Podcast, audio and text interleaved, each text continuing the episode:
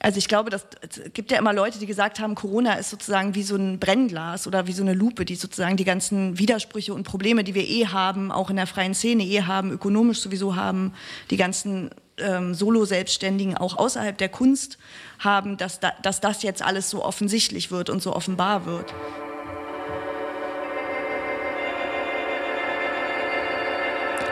Multifon.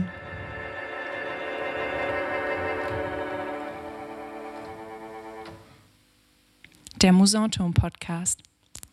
Hallo und herzlich willkommen zur ersten Multifon-Folge in der neuen Spielzeit. Ich freue mich sehr über meine heutigen Gäste, Luise Meyer und Matthias Pees. Hi, schön, dass ihr da seid. Hallo. Hallo. Ähm, vielleicht stellt ihr euch zum Anfang einfach selber mal kurz vor. Äh, ja, ich bin Luise. Ich äh, bin Autorin, unter anderem von der Mirks-Maschine ähm, die zum 200. Geburtstag von Karl Marx rausgekommen ist, der, dessen Denken mich auch immer noch sehr beschäftigt und äh, auch gerade jetzt eigentlich in dieser Corona-Zeit. Und sonst mache ich aber auch äh, Tanzdramaturgie und Performance und Theatersachen. Ähm, genau. Und ich komme aus Berlin heute angefahren. Ja, und ich bin Matthias, ich bin auch Dramaturg und hier am Musanturm Intendant und Geschäftsführer. Und ähm, gerade als in dieser zweiten Funktion hatte ich natürlich besonders viel zu tun in den letzten Monaten. Die Verwaltung der Krise. Ja, und aber eigentlich beschäftige ich mich so mehr so mit Kunst und Theater und auch Texten. Ja, Hi, äh, ich bin Eva Königshofen. Ich ähm, habe jetzt gerade zuletzt meine Masterarbeit abgegeben vor einem Monat.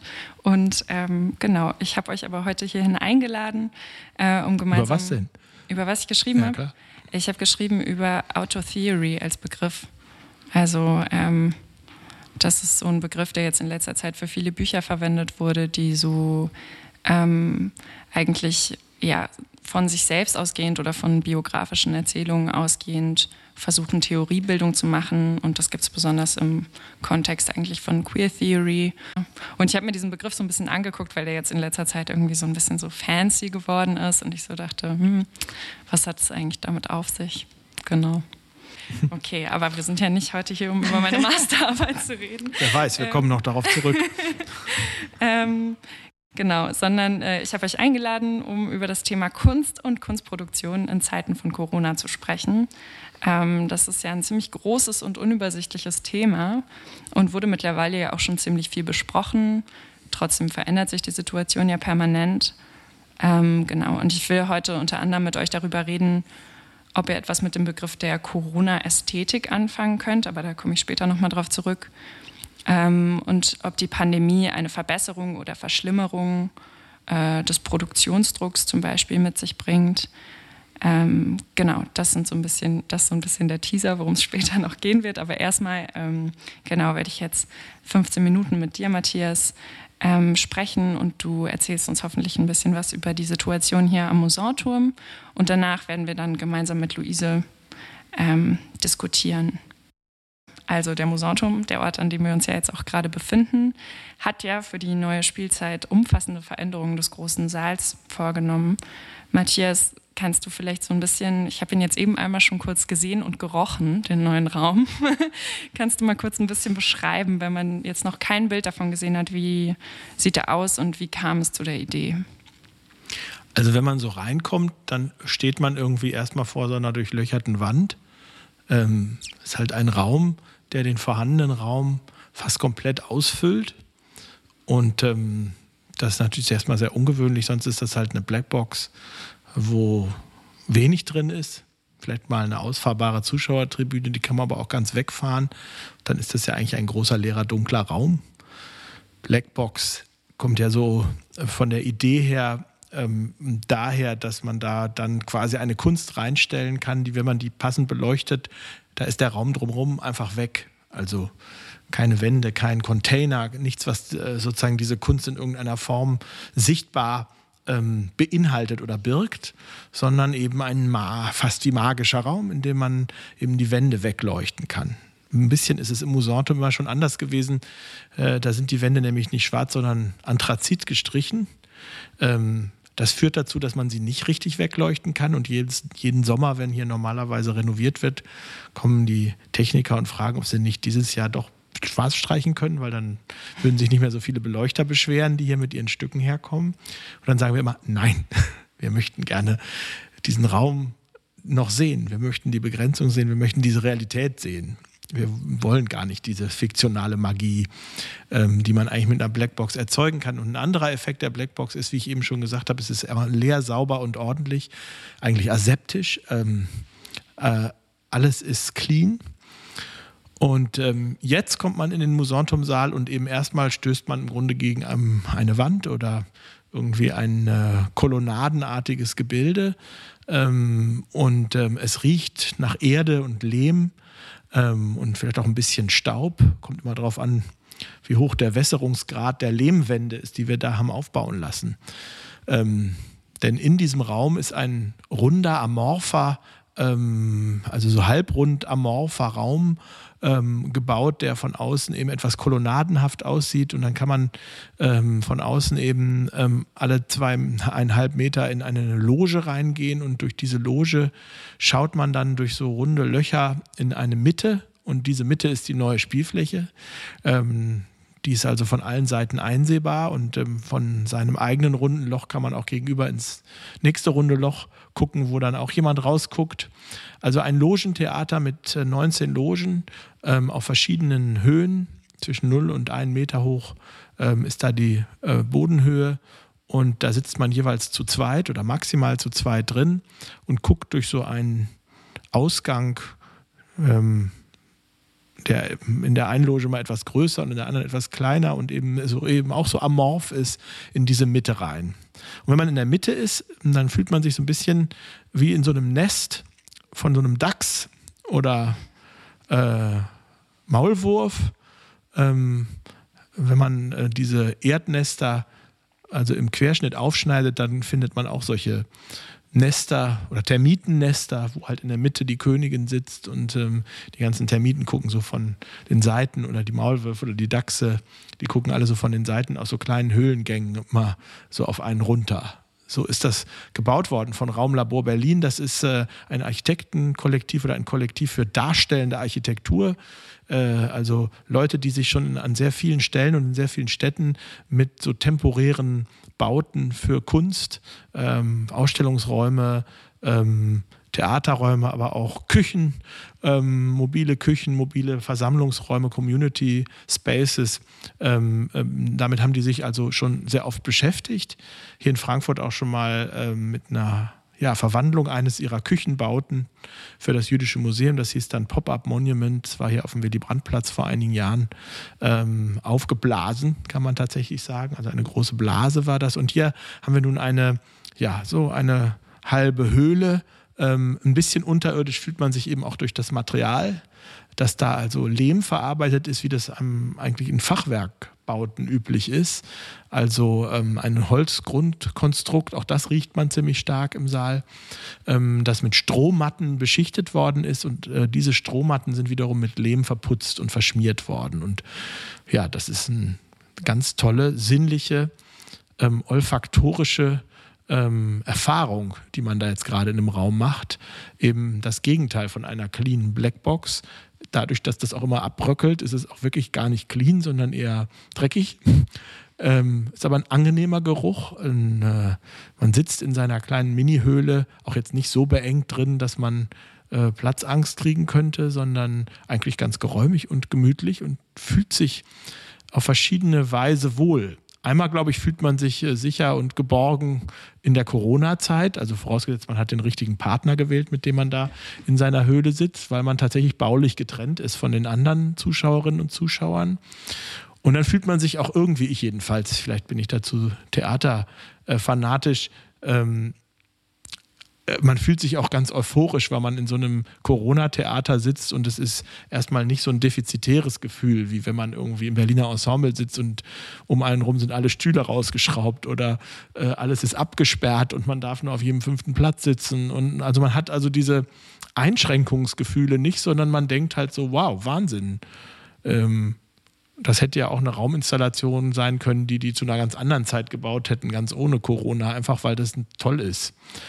Weil man in so einem ja, Rundlogenbau-Theater plötzlich sitzt und ähm, natürlich auch ähm, erwartet, keine Ahnung, ob das aufgeht und wie das funktioniert, da jetzt eine Kunst drin zu sehen, die irgendwie sich dazu auch verhält. Sicher ist das auch eine Riesenherausforderung für Künstlerinnen und Künstler, ähm, die eben sonst gewohnt sind, in einem cleanen, leeren Raum alles möglich zu machen, was ihnen so einfällt und nicht weiter darauf Rücksicht nehmen zu müssen, wie dieser Raum sich so dazu verhält oder ähm, ähm, ob der da vielleicht widerständig gegen ist oder ob das überhaupt da reinpasst. Äh, aus diesem neutralen Raum ist jetzt natürlich eine extreme Setzung von Raum geworden, eine temporäre Setzung, mit der wir sechs Monate lang arbeiten wollen und wenn es Corona verlangt, vielleicht auch noch länger.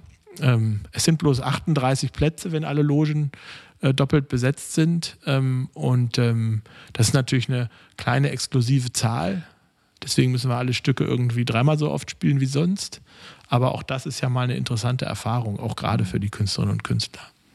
Das wäre jetzt auch eigentlich so ein bisschen meine nächste Frage gewesen, weil du meintest, ähm, es ist kein defizitärer Raum. Und wenn ich es richtig verstanden habe, dann ging es euch ja schon auch darum, mit dem Raum etwas zu ermöglichen, also einen Raum den KünstlerInnen anzubieten, ähm, der halt jetzt, also in dem man so arbeiten kann, dass man sich nicht die ganze Zeit irgendwie auf den Mangel der Möglichkeiten oder auf, muss ja nicht unbedingt ein Mangel sein, aber auf irgendwie so die Beschränkungen durch Hygienekonzepte und so weiter beziehen muss, sondern wenn ich jetzt da als Künstlerin was zeige, dann bin ich ja schon mal, wenn ich es richtig verstehe, so relativ safe darin, dass, dass äh, Dinge eingehalten werden können. Und da wäre jetzt so ein bisschen meine Frage, ähm, Habe ich dich richtig verstanden? Und ähm, glaubst du, also gibt es schon Reaktionen oder wie ist das jetzt zum Beispiel mit Arbeiten, die werden alle aus diesem Raum heraus produziert? Oder was ist mit Arbeiten, die, es eigentlich schon gibt und die jetzt für den Raum adaptiert werden müssen?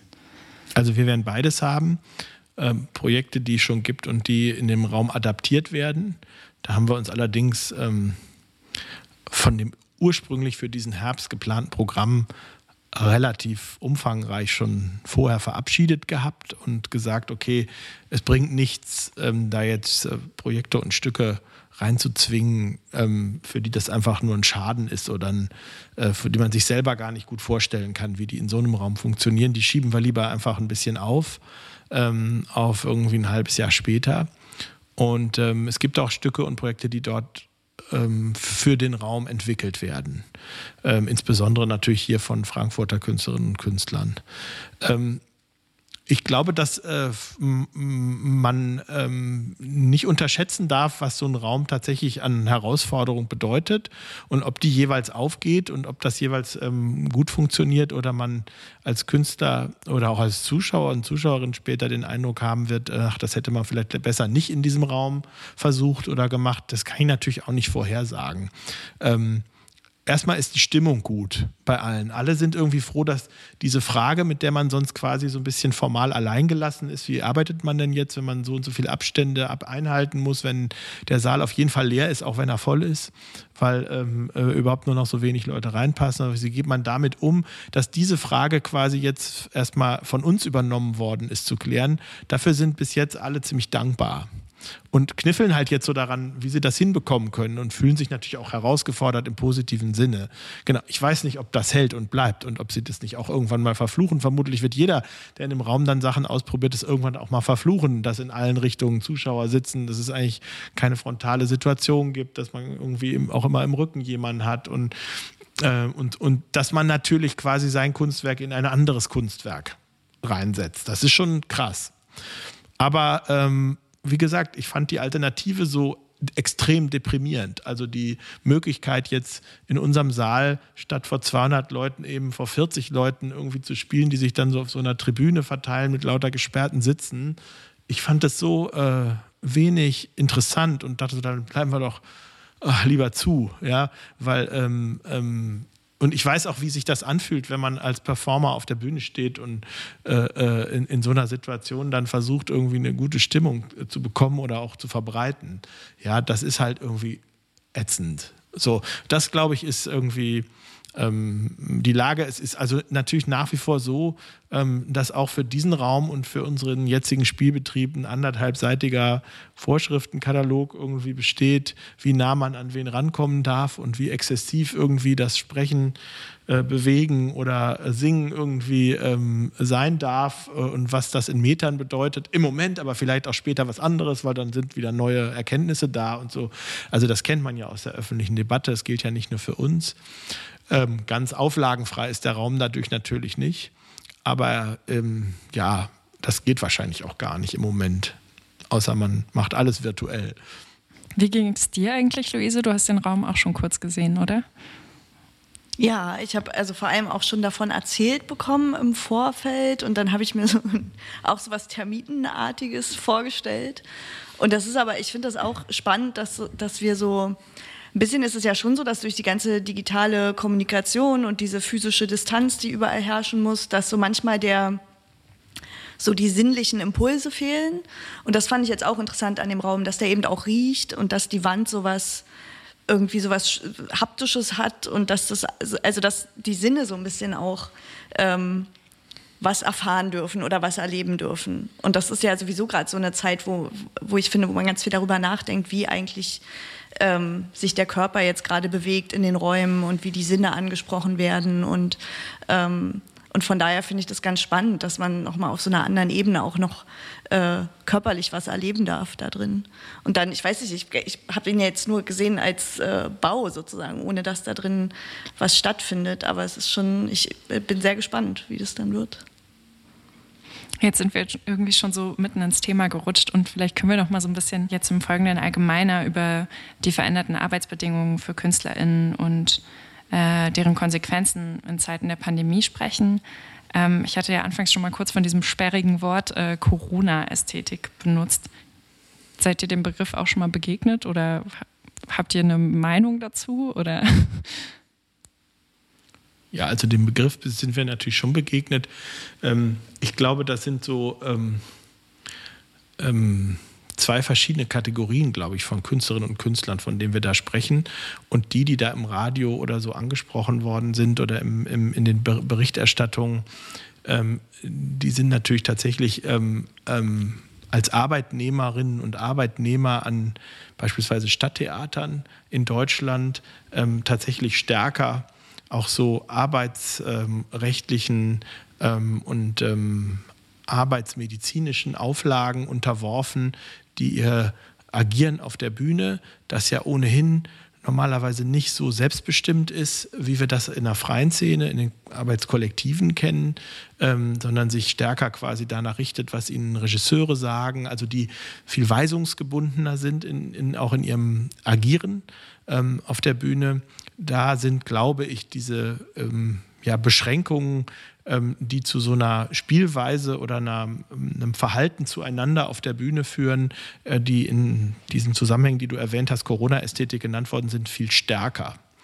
Ähm, in der freien Szene würde ich ja stärker von einer Corona-Ökonomie sprechen, also davon, unter welchen Bedingungen man überhaupt ähm, ähm, in Theatern, die geschlossen werden oder in, die stark eingeschränkt werden, ähm, in Förderbeziehungen, die ähm, eben nicht äh, darauf setzen, dass man auf Monatsbasis bezahlt wird, sondern eigentlich projektweise äh, erfolgsorientiert ähm, äh, durch das Abschließen von äh, künstlerischen Prozessen ähm, mit Premieren und Produktionen ähm, ähm, man dem ausgeliefert ist. Da, da glaube ich, dass sich also eigentlich eher ähm, die eigene Ökonomie und ähm, die Arbeitsweise und Lebensweise dadurch auf, auf, einer ganz anderen Weise einschränkt und verändert.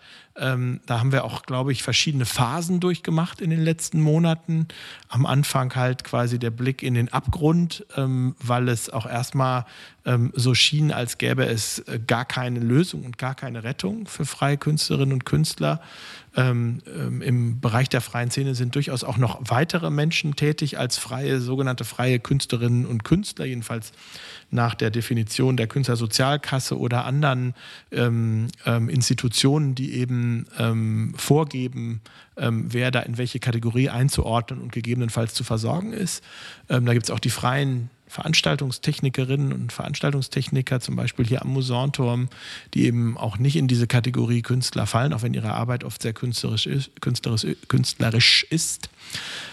Und dann ähm, andere Berufsgruppen wie Produktionsleiter äh, und Produktionsleiterinnen, ähm, Kuratorinnen und Kuratorinnen und so, die fallen da zum Teil auch alle nicht rein. Ähm, ist jetzt eine andere Debatte. Aber da, glaube ich, ist erstmal ähm, die Freiheit, die auch dazu führt, dass sie auf der Bühne miteinander selbstbestimmt ohne dass sie einen Arbeitgeber haben, der sozusagen für sie Sorge tragen muss, ob sie nun wollen oder nicht und sie deswegen auch in eine bestimmte Corona-Ästhetik zwingen muss. Ähm, ähm, die haben da zwar mehr Freiheiten, aber dafür weniger finanzielle Spielräume. Ne, weil ähm, all die angestellten Künstlerinnen und Künstler sind ja einfach weiter bezahlt worden, ähm, entweder weil ihre Betriebe sie eben als staatliche oder städtische Betriebe weiter bezahlen konnten oder weil sie Kurzarbeitergeld bekommen haben, meistens auch mit Zuzahlungen, die ähm, wie hier in Frankfurt bis zur Höhe des ähm, regulären Gehaltes ähm, gehen die also insofern keine ökonomischen Schwierigkeiten haben, aber dafür ganz viel spielerische. Ja, so ist das ungerecht verteilt. Ähm, ähm, ist auch ohne Corona schon immer so gewesen. Die freie Szene ist eben frei in der Kunst und prekär in den Lebensumständen und ähm, in der Angestelltenkunst ist es oft umgekehrt. Ja, ich glaube, mir ging also mir ging es ganz ähnlich mit den Gruppen, mit denen ich arbeite oder mit den Kontexten, in denen ich arbeite, dass es am Anfang so eine Panik gab, weil natürlich laufende Prozesse plötzlich nicht weitergehen konnten, weil die ja nicht darauf eingestellt waren. Und jetzt merke ich aber, dass langsam so eine Phase kommt. Also erstmal gab es diese Lockerung, das heißt, es konnte auch wieder ein bisschen freier miteinander geprobt werden oder rumprobiert werden oder laboriert werden. Und jetzt kommt so eine Phase, wo das eigentlich aus dieser Performance-Praxis heraus oder aus der Praxis der freien Szene heraus ganz oft auch als eine spielerische sozusagen äußere Einschränkung genommen wird und dann versucht wird, damit zu experimentieren jetzt und dann eben auch darauf nochmal beson besonders aufmerksam zu machen oder besonders kritisch auch an diese ähm, genau mit, diesen, mit dieser Frage von Corona umzugehen. Und ich würde nicht sagen, dass es eine Corona-Ästhetik ist, aber da glaube ich auch, dass es eher die, die Stadttheater betrifft oder so, dass, dass da jetzt wirklich ähm, diese Einschränkungen irgendwie so eins zu eins umgesetzt werden. Aber ich glaube, dass es schon auch ein mittlerweile schon auch einen Impuls gibt, das, das eben zu verarbeiten, was da stattfindet in der ganzen Gesellschaft und das eben im künstlerischen Raum ähm, auf die Spitze zu treiben, auszuloten, damit zu experimentieren, das zu erforschen. Und das finde ich eigentlich ganz spannend. Und auch diese, also ich glaube, das, es gibt ja immer Leute, die gesagt haben, Corona ist sozusagen wie so ein Brennglas oder wie so eine Lupe, die sozusagen die ganzen Widersprüche und Probleme, die wir eh haben, auch in der freien Szene eh haben, ökonomisch sowieso haben, die ganzen ähm, Solo-Selbstständigen auch außerhalb der Kunst haben, dass, da, dass das jetzt alles so offensichtlich wird und so offenbar wird. Und ich glaube, das ist tatsächlich so, dass wir auch alle gemerkt haben, wir haben dann so versucht, auf unsere Nebenjobs ja, oder auf unsere anderen Jobs so zurückzugreifen. Also ich habe plötzlich mehr geschrieben und so andere Leute haben plötzlich irgendwie mehr wieder Musik gemacht oder so. Und dass wir gemerkt haben, okay, wir sind aus dieser Prekarität, die vorher eben schon da war, hatten wir dann schon so seltsame Ausweichmanöver, wo wir plötzlich wieder gemerkt haben, ja, hm, genau, weil es nämlich vorher auch so anders gar nicht war, weil wir vorher auch schon immer eine Ausweichmöglichkeit haben mussten, falls die Förderung nicht klappt oder falls das Projekt nicht durchgeht oder so. Ähm, das heißt, da hat das einfach auch nochmal so den, das Licht drauf geworfen. Anderer Aspekt, den wir natürlich hatten und auch äh, in einer bestimmten Form noch haben, ist die Verlagerung von ganz viel Produktion, Diskurs und, ähm, und auch Kontakt ähm, zum Publikum und zu Zuschauerinnen und Zuschauern ähm, ins äh, Digitale. Also wir haben ja hier den digitalen Musanturm aufgemacht ähm, und tatsächlich auch in der Hinsicht sehr darüber nachgedacht, wie wir dafür eigene Ästhetiken finden können, die jetzt nicht bloß ähm, die Notlösung der Übertragung ähm, und des Abfilmens ähm, von ähm, analogen Kunstvorgängen ins Internet oder auf dem Bildschirm waren. Ähm, da haben wir tatsächlich uns ähm, auch mit Hilfe von einigen Leuten, die sich da drin eben auch ganz gut auskennen und da Erfahrung haben im, äh, mit, mit, diesen Kanälen und auch mit Video und ähm, den entsprechenden ja, ästhetischen Möglichkeiten, die da bestehen. Ähm, ich, ich, weiß nicht, ob ich so weit gehen würde zu sagen, äh, ähm, poetologischen Möglichkeiten, aber jedenfalls auch das war der Versuch. Also wie kannst du eigentlich, welche Techniken von Kommunikation oder von Kunst schaffen, von äh, welche Sprachen kannst du eigentlich finden ähm, in so einer Situation? Das haben wir in ganz vielen Bereichen versucht, also bis hin zum Beispiel zu Workshops, die Luisa eigentlich hätte ähm, äh, ähm, hier live im Musanturm geben sollen und die wir dann ähm, online veranstaltet haben. Es gab ganz tolle Diskursveranstaltungen, die so analog gar nicht möglich gewesen wären, weil die Leute wirklich in der ganzen Welt saßen, die da miteinander gespr äh, gesprochen haben. Äh, wir haben auch richtig Performances mit manchen Gruppen ähm, und Künstlerinnen und Künstlern, äh, zum Beispiel mit Force Entertainment oder Lola Arias und vielen Künstlern und Künstlerinnen, die sie eingeladen hat, dann wiederum in ihrem Format Beiträge zu machen oder sowas äh, gemacht. Und das war dann natürlich im positiven Sinne für uns ein, bisschen eine Corona-ästhetische Erfahrung, ähm, die auch interessant war im Hinblick darauf, dass wir plötzlich ein internationales Publikum in einem internationalen Produktionshaus hatten, das wirklich tatsächlich auf der ganzen Welt saß und sich zusammengeschaltet hat, zum Teil ja auch sogar in Formaten wie Zoom oder sowas, wo man sich gegenseitig auch sehen und ansprechen und miteinander reden kann. Ähm, ähm, das war zum Beispiel auch eine totale Bereicherung. Wie ging es dir jetzt eigentlich, äh, Luise, beim Workshop? Also vielleicht erzählst du mal kurz, was ihr macht und ähm, vielleicht wäre es auch, also mich würde es jetzt so voll interessieren, wie es dann sozusagen aus deiner Sicht als Workshopleiterin ist mit dieser Aussicht von eigentlich hätte es in echt stattfinden sollen. Also ich glaube, das war der, der, erste Workshop hätte ja in diesem im Rahmen des Festivals Corponomy hier am Musanturm stattfinden sollen. Und jetzt gibt es eine zweite Version, der dann im Rahmen der, also von der Tanzplattform ähm, ausgerichtet wird. Und ich glaube, beim ersten Mal war das so, dass ich ja so ein, ich hatte quasi eh ein Konzept, wo ich nicht viel vorbereiten wollte, sondern wo es darum ging, mit den Leuten, die ich, auf die ich hier treffe, ins Gespräch zu kommen und eben diesen Gedanken des Kollektivkörpers, das war so das Oberthema, ähm, das irgendwie gemeinsam zu entwickeln und da eine neue Perspektive auf den Körper und auf das Kollektiv rauszu ja, so mit experimentellen auch Wortgebäuden ähm, sozusagen ähm, so, so ein neues, ja, eine neue Perspektive zu entwickeln. Und das war dann plötzlich, hieß es, okay, ich mache den Workshop online. Und dann habe ich gemerkt, ach, das ist aber super interessant, weil jetzt kann ich sozusagen aus dieser Perspektive heraus des Kollektivkörpers äh, die digitalen Mittel untersuchen auch mit den Leuten zusammen. Und das hat total schön funktioniert für mich. Also, dass diese Frage immer wieder reingerutscht ist. Was bedeutet eigentlich dieses Medium, in dem wir das hier gerade machen, für unser Thema? Was bedeutet eigentlich unser Thema für das Medium? Wie äh, viel interaktiver ist das vielleicht gerade auch? Oder wie, wir haben dann so Schreibexperimente gemacht, wo wir gemeinsam in so einem Pad ähm, uns also abwechselnd äh, einen Text produziert haben, kollektiv sozusagen. Und das war total spannend, dann hinterher auch immer noch wieder im Zoom zusammenzukommen und zu reflektieren, was macht das eigentlich mit unserem Schreiben, was macht das eigentlich mit unserem Denken. Und ich glaube, das hat sich sogar intensiver entwickelt, als es vielleicht in einem eintägigen Workshop hier stattgefunden hätte. Und die Ideen sind dann auch so von selber gekommen. Also durch, diese, ähm, digital, durch dieses digitale Medium, mit dem wir uns irgendwie gleichzeitig auseinandersetzen mussten.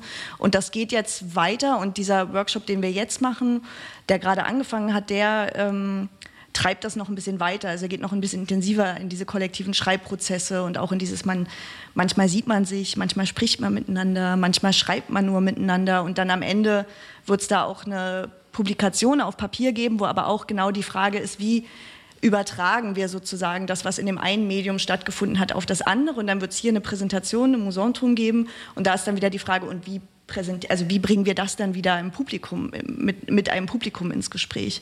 Und das sind so Fragen, die wirklich durch die Situation auch aufkommen, finde ich, die nicht einfach, also das ist, das war von vornherein kein fertiges Konzept von mir, irgendwie Kollektivkörper und ich habe dazu schon 300 Seiten irgendwo gespeichert oder so, sondern von mir war das auch ein Forschungsinteresse. Und jetzt habe ich dieses Gefühl, dass es eigentlich, weil eh alles gerade in Frage steht, also die Frage, wie kommen wir eigentlich zusammen, wie entwickeln wir eigentlich Gedanken gemeinsam, dass das dadurch nochmal seine eigene Methode auch ein bisschen gefunden hat.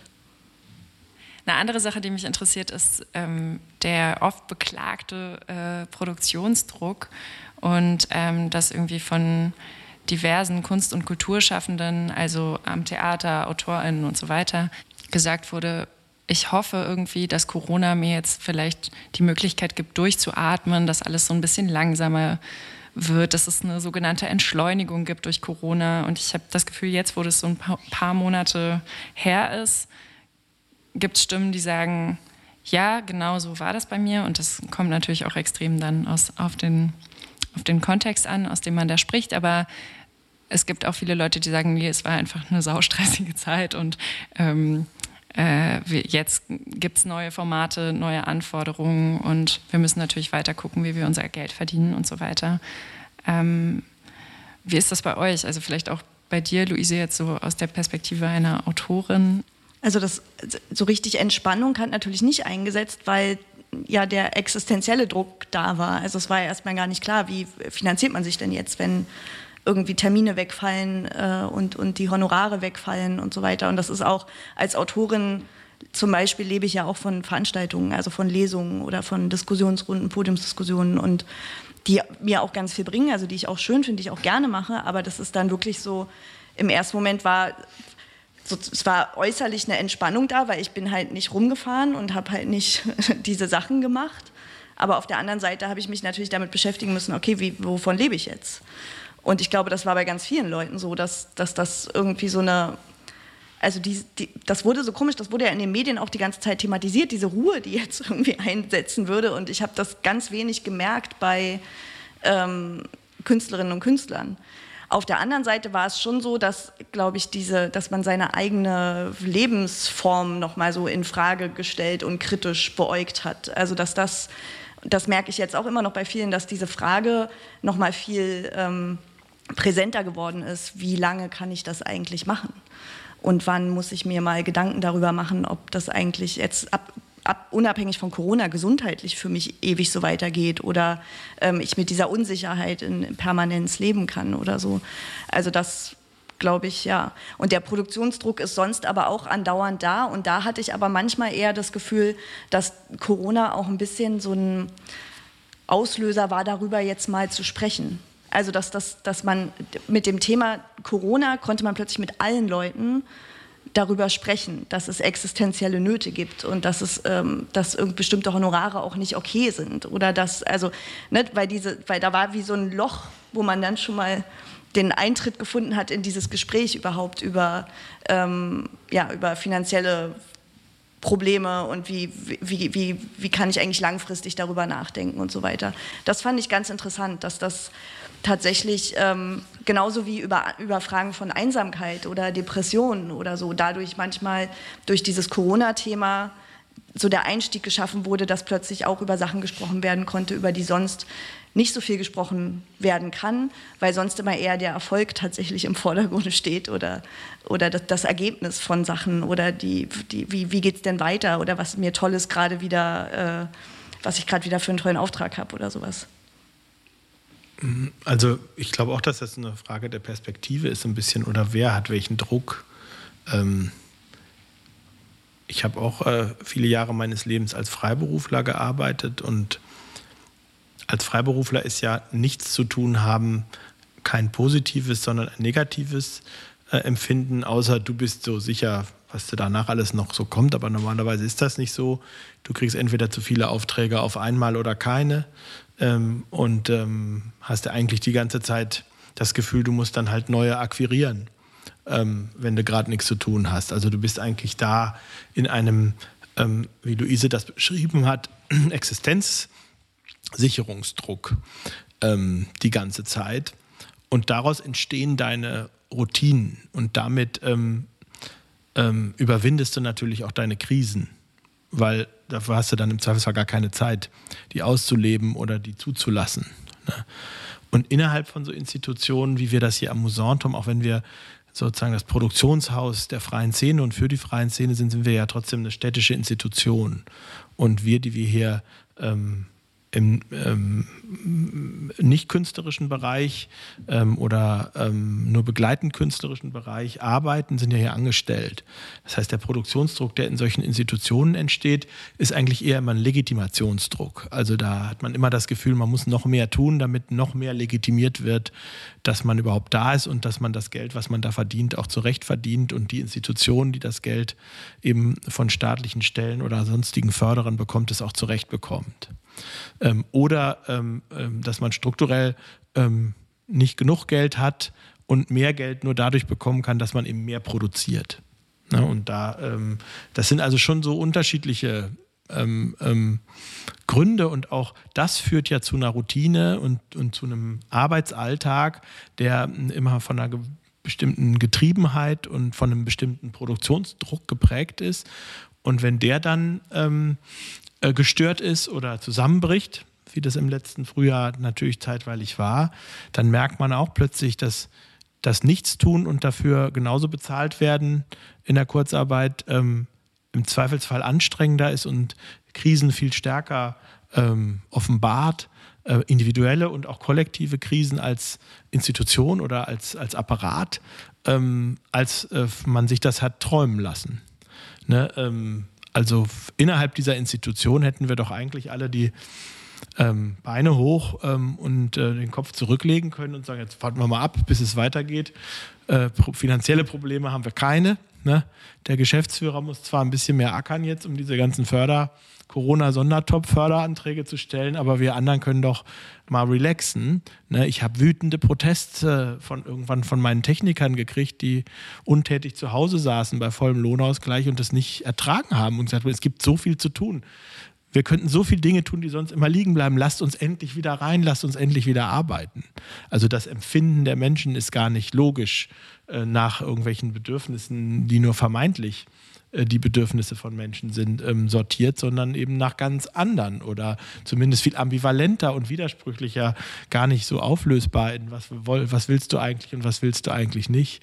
Und ähm, ja, erstens hatten wir zwischendrin, also ich zumindest das Gefühl, ich habe noch nie so viel gearbeitet äh, wie in den letzten Monaten. Ähm, äh, und gleichzeitig ja so wenig Output gehabt wie sonst nie. Ne? Also mehr Output macht eigentlich weniger Arbeit. Und zweitens, ähm, ja, hat man irgendwann auch das Gefühl gehabt, irgendwie in diesem, in diesem gut bezahlten Stillstand fliegt einem irgendwann das alles um die Ohren, weil das hält ja gar keiner aus. Äh, das, das, das geht total an die Nerven und ähm, an die, äh, ähm, ähm, ja, an die, das greift einfach äh, das innere System, nachdem das alles läuft, total an. Ob das ähm, vielleicht gut ist, dieser Angriff und dass äh, dieses System angegriffen gehört, was man da mit sich schleppt und wonach man lebt, ist eine ganz andere Frage. Aber erstmal ist der Effekt so gewesen und erstmal ist er natürlich auch eine negative Empfindung und eine Störung oder eine Unterbrechung, äh, die man eigentlich innerlich bekämpft. Ja, das ist jetzt gewissermaßen die perfekte Überleitung zu der Frage, die ich Luise stellen wollte. Also ähm, in Bezug auf die Störung oder das Angreifen. In dem Buch, was äh, vor zwei Jahren erschienen ist von dir, was du eben schon erwähnt hast, Marx-Maschine, äh, steht für Marx oder auch Murks, wie du schreibst. Genau, da schreibst du ja über das Fucking Up als Verweigerungshaltung und Sabotage des kapitalistisch-patriarchalen Systems. Und ähm, als ich so ein bisschen äh, nochmal in dieses Buch geschaut habe und ähm, geschaut habe, was du schon damals zu dem Buch gesagt hast, habe ich so ein Zitat von dir in einem Interview für das Missy-Magazin gefunden, wo du den Begriff oder dein Verständnis von Abfuck ähm, erklärst. Und ich zitiere das mal kurz. Der Abfuck teilt sich in zwei Ebenen auf. Das eine ist das absichtliche Streiken. Das andere ist das Scheitern aus Versehen. Ich finde, man kann Kapitalismus beschreiben als eine Ansammlung von Menschen, die angesichts völlig irrationaler Ansprüche und Aufgaben permanent damit beschäftigt sind, sich selbst nicht abzufacken und andere davon abzuhalten, abzufacken. Ähm, genau, vielleicht kannst du noch mal ein bisschen genauer erklären, wie du das meinst und ähm, wie du jetzt über das Abfacken als Strategie angesichts des großen Abfucks von 2020, nämlich die Corona-Pandemie, äh, nachdenkst. Also wie fuckt man den Abfuck ab sozusagen? ja, ich, es ist interessant, weil ich gar nicht ähm, so viel daran zurückgedacht habe, ehrlich gesagt, jetzt in der Zeit. Aber natürlich hat das total viel miteinander zu tun. Und gerade dieses, und das berührt, glaube ich, auch die Frage von davor, diesen Erfolgsdruck. Also darum geht es ja. Also das ist ja gerade alle unsere sozusagen Systeme, in denen wir uns einordnen, in denen wir unseren Erfolg verbuchen oder unsere Anpassungsleistung verbuchen oder unsere Karrieren irgendwie sichtbar machen. Diese Koordinaten wackeln gerade alle. Und das ist tatsächlich äh, das, was ich in dem Buch gerne auch rüberbringen wollte, diese, die Frage, wenn so ein System aus dem Ruder läuft, versuchen wir dann alles, um es einfach nur wieder in den vorherigen Stand zurückzubringen oder nutzen wir das sozusagen für eine Transformation? Und das ist, und, und dann kommt ja auch ähm, dieser, es gibt ja diese Formel, die ich im Buch mache, eigentlich auch mehr aus Spaß, weil ich Formeln so absurd finde, aber wo ich sage, irgendwie Revolution ist gleich Fuck-up plus Solidarität. Und ich glaube, das ist sozusagen die Frage, wenn wir in so einem Moment, wo alles aus dem Ruder läuft ähm, und wir sozusagen scheitern müssen, weil einfach, also nochmal extra scheitern müssen, nicht nur, weil wir es selber nicht mehr schaffen, dem Erfolgsdruck äh, sozusagen Folge zu leisten, sondern auch, weil der Erfolgs, die Erfolgskoordinaten nicht funktionieren, in so einem Moment ähm, ist das nicht der Moment, wo wir eigentlich diese Koordinaten komplett in Frage stellen müssen und wo wir uns fragen müssen, bringt es nicht mehr jetzt eigentlich oder sehen wir nicht gerade sehr stark, wie viel sinnvoller es wäre, miteinander solidarisch zu sein, miteinander äh, Koordinaten zu entwickeln. Was brauchen wir? Was wollen wir? Wie können wir uns gegenseitig unterstützen, anstatt diesen komischen abstrakten Erfolgskategorien hinterherzulaufen? Und das ist sozusagen, wie, wie nutzen wir so eine Momente, in denen wir entweder persönlich scheitern oder in denen irgendwas in, in einer viel größeren Dimension schief läuft, um kritisch zu hinterfragen, was, sind, was heißt das eigentlich zu funktionieren, was heißt das eigentlich, was hieß eigentlich der Status quo und wo wollen wir eigentlich hin und was ist eigentlich die Transformation, die wir daraus irgendwie gewinnen wollen. Und ganz, ganz kurz, weil das ist der andere Punkt, der für mich damit verknüpft ist, zu sehen, es ist eben nicht in unserer individuellen Verantwortung mit solchen Situationen umzugehen. Und deswegen ist die Solidarität so wichtig oder deswegen ist es so wichtig, zu einem kollektiven Verständnis zu kommen von dem, was wir brauchen und wollen. Weil nämlich nicht die Frage ist, wie gut komme ich als Individuum durch diese Krise ja? und wie gestärkt komme ich da raus und wie kann ich meine Kompetenzen jetzt sozusagen weiterentwickeln oder so. Sondern nee, die Frage ist für mich, finde ich, wie kommen wir zusammen und wie schaffen wir eine Welt, die uns ermöglicht, auch in so einem Moment irgendwie miteinander weiter zu leben, ohne dass wir kaputt gehen dran. Und kannst du vielleicht noch ein bisschen was sagen zum Thema Verweigerung, weil das ist ja auch, ähm, so wie ich den Begriff von Abfuck oder Fucking Up verstanden habe, ähm, geht es ja auch viel darum, eine Verweigerungshaltung einzunehmen, auch der Arbeit selbst gegenüber. Ja, ich glaube, die, also die Verweigerung ist ja immer die Frage, wenn, also aus meiner Perspektive läuft das System halt völlig schief, ja. Ähm, und die Frage ist, bin ich als Individuum immer der Stoßdämpfer? Ja? Also arbeite ich die ganze Zeit daran, dass es aber trotzdem weitergeht oder dass es trotzdem hält, ja, oder dass trotzdem alles weiter funktioniert. Und da versuche ich sozusagen den Begriff der oder die Verweigerung als eine Haltung zurückzubringen und zu sagen, nee, man, man muss dann auch verweigern in so einem Moment, und dieser Stoßdämpfer zu sein, ja, oder dieses sozusagen dieses eine flexible Glied zu sein, was das immer ausgleicht durch Arbeit eben, ne, durch immer noch mehr Selbstausbeutung, noch mehr Selbstoptimierung.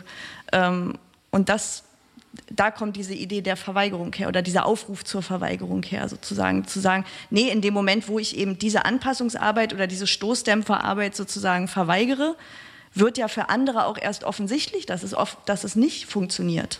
Ja, so, aber solange ich immer die Arbeit im Hintergrund mache, äh, sieht es halt auch für alle anderen so aus, als wäre das, äh, oder präsentieren wir uns alle gegenseitig dieses Bild, als wäre alles okay.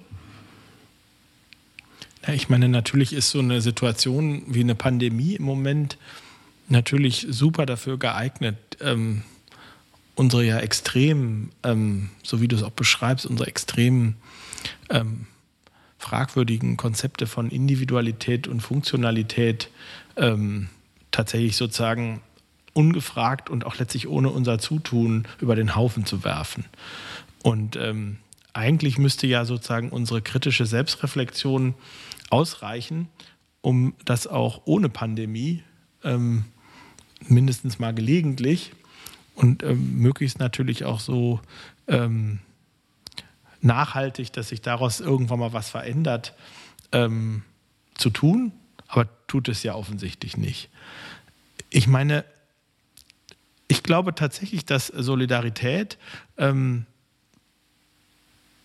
so ein Gefühl ist, was man in der letzten Zeit ganz ohne, dass man das sich ideologisch oder ähm, ähm, ähm zielgerichtet aufladen musste oder sowas, dass das ein unheimlich ähm, präsentes, ähm, eine unheimlich präsente Kategorie war. Ich will gar nicht sagen, ich habe mich so oft solidarisch gefühlt in letzter Zeit, aber die Kategorie Solidarität oder, oder das Phänomen von Solidarität ist einfach ja, äh, viel offensichtlicher präsent gewesen und notwendig gewesen. Und das war nicht, weil wir irgendwann erkannt haben, dass wir solidarischer sein müssen, sondern da sind wir genauso hineingeworfen worden, ähm, wie in jedem guten Katastrophenfilm. Ne? Ähm, und das ähm, äh, ist schon ein interessantes Phänomen. Also ähm, der Punkt, wo sich unsere individuelle Selbstverwirklichung natürlich äh, nur in ganz seltenen Fällen von Models und äh, Hochleistungssportlern irgendwie konkurrent verhält zu unserer körperlichen Fragilität und Verletzbarkeit, ähm, der ist ja jetzt natürlich durch so eine Pandemie total offensichtlich. Also alle deine Konzepte sind ja ein Scheißwert. Ähm, und das gilt ja natürlich nicht nur für Corona, aber wenn, der, wenn die durch Krankheit und Tod äh, und Verfall angegriffen werden, jenseits der äh, regulär absehbaren Zeitmuster, äh, nach denen das sozusagen im Laufe des Lebens sowieso passiert, na, dann ist ja eh, das ist immer schon ein Unterbruch und für viele Menschen, die das sonst eben individuell befällt, ist das auch oft sozusagen ähm, ein entsprechender Einschnitt und eben auch eine Krise im Hinblick auf diese Kategorien. Aber es sind eben, wenn das kollektiv passiert und wenn diese ähm, Bedrohung kollektiv ist und nicht nur individuell, ähm, dann ähm, ähm, ist das was anderes. Ne? Also wir unterscheiden uns ja von den großen Leiden der, der Tragödienvorgeschichte dadurch, dass eben unsere Leiden alle individuell sind und persönliche und private Probleme.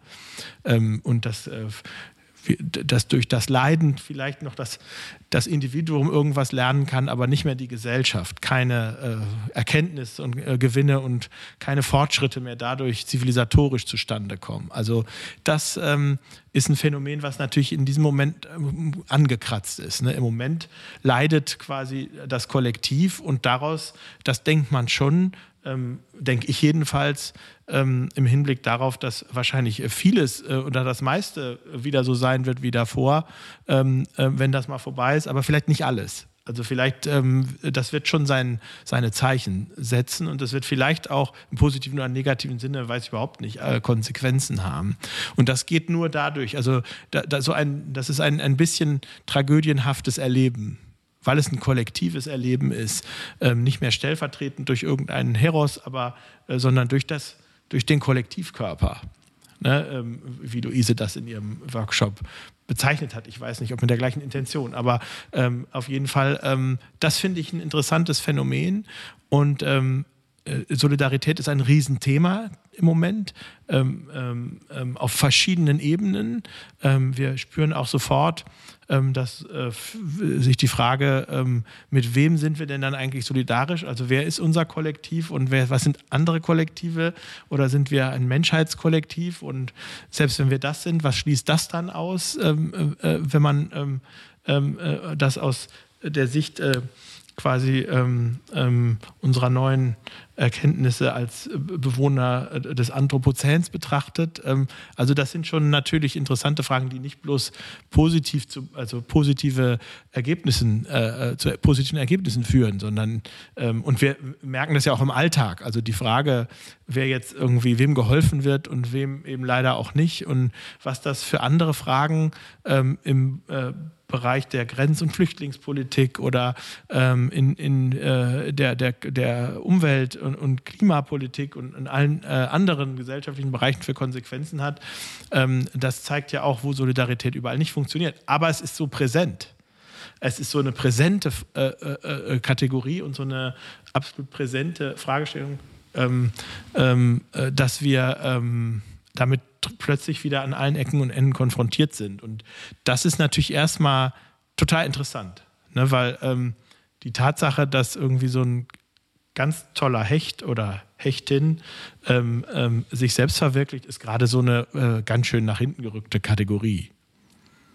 Ich, ja? vielleicht, ich glaube, dass das Wichtige ist halt, dass dieser Begriff der Solidarität oder die Frage oder das Bedürfnis nach Solidarität kommt jetzt ganz stark hoch.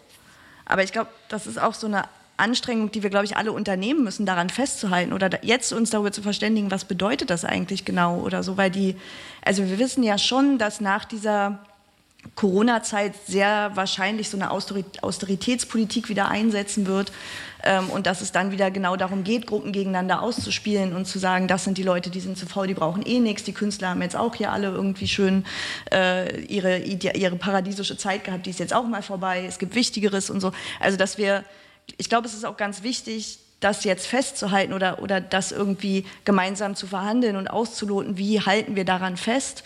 Nicht, weil es jetzt schon perfekt wäre oder, oder so, sondern einfach, weil, weil jetzt die Dringlichkeit so offensichtlich wird, glaube ich. Und wir jetzt schon merken, wie wir eigentlich auch zurückbleiben hinter dem, was vielleicht möglich gewesen wäre. Also wenn wir eben merken, dass diese Gelder, die versprochen wurden für die, fürs Pflegepersonal, für die Menschen, die im Krankenhaus arbeiten und so weiter, dass das alles jetzt schon wieder so halb zurückgenommen wird, dass Leute, dass selbst das Klatschen hat aufgehört, aber was war das eigentlich? Also das und diese genau diese Selbstausbeutung, ähm, darauf hat man ja auch gesetzt, ne? also gerade beim, beim Krankenhauspersonal, dass Leute auch ähm, oder auch bei Familien, die plötzlich äh, die Kinder nicht mehr in den Kindergarten schicken konnten oder so. Also man hat ja äh, sozusagen ganz viele dieser selbstausbeuterischen Mechanismen sozusagen in, äh, aktiviert bei den Leuten.